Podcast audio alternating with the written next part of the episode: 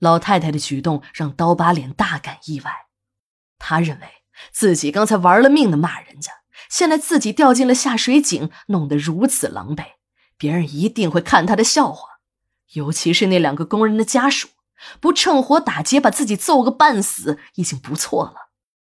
在他的眼里，只有给他钞票的张百万才是亲爹，才是主子，至于别人，那都是自己时刻准备着要咬的对象。自己从来没对别人好过，也从来没有指望过别人对自己好。刀疤脸还以为老太太是假惺惺的上来看他的笑话。老太太问他，他也不说话，他直盯着老人，双眼充满了敌意。不过老人好像并没有在意刀疤脸的表情，眼神只是专注的看那还在流血的伤口，嘴里还在念叨着：“哎呀，这孩子。”走路也不知道小心一点儿，这十指连心呢，能不疼吗？说着，老太太一屁股坐在了刀疤脸的身边，抬手拉起了自己的衣襟。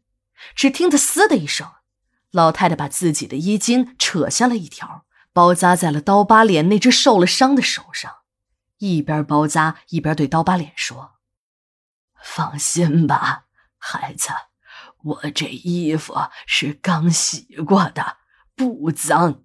这白大尺是棉花布，包伤口好，不上药也不会感染。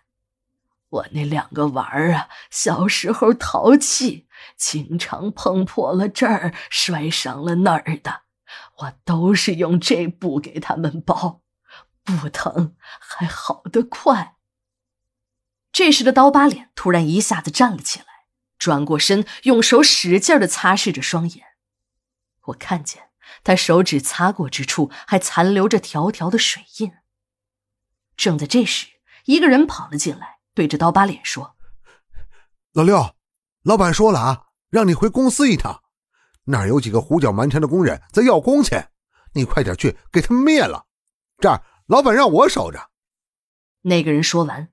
这个被叫做老六的刀疤脸一动也没有动，好像并没有听到那个人说的话。那人又重复了一遍，刀疤脸还是像没听到一样。那人急了：“老六，你怎么回事？老板让你去，你听见没有？你要是不去，老板可不会饶了你。你忘了上次你喝酒误事，被老板抽了十几个嘴巴子？”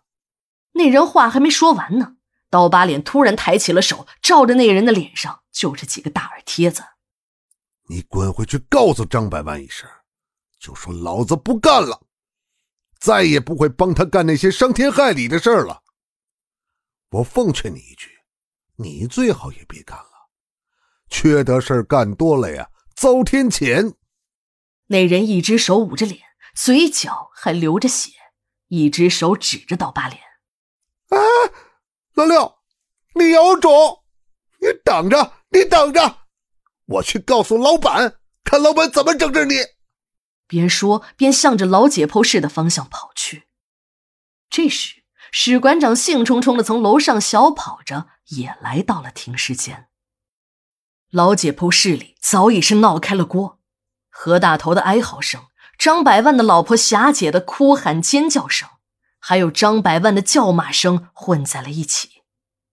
警察带犯人来解剖室认尸，那是一项很普通的业务，普通的连我们殡仪馆的小临时工都没有兴趣去看热闹。一般的认尸流程，说白了也就是走个司法程序，并没有像在电视中看到的那样正规。都是两个警察押着犯人，一个警察拿着个录像机，在办案人员的询问下。犯人指指点点的说个是还是不是，便会草草了事。现场的混乱程度显然已经超出了几个办案人员的预料，再加上今天来的几个警察都很年轻，看着眼前这混乱的局面，竟然呆在了那里。也不怪那几个小警察束手无策。今天这个场合，连个领导都没有来，这里面的玄机不用说都知道。都是因为这张百万还有一个唬人的身份，那就是人家还是市里的人大代表。这些老于世故的老警和领导们，那是多一事不如少一事，谁也不愿意被人大代表盯上啊。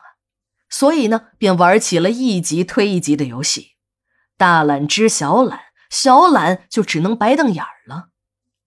这些个小警察虽然也知道其中的利害关系，但也只能是硬着头皮上了。这简单的认尸变成了激烈的辩论会，要不是那两个架着何大头的武警奋力阻拦，张百万和何大头这两个矮子非滚打在一起不可。这冲突的起因是因为何大头一句语出惊人的话，在认完了张勇的尸体，警察也录完了像。何大头突然指着张百万媳妇的尸体，又指了指张百万的老婆霞姐，说：“ 我媳妇招娣就是这个女人杀的，你们警察干啥只抓我不抓她呀？哦，就因为她是富人家的婆子呀？有钱人杀人就不犯法了？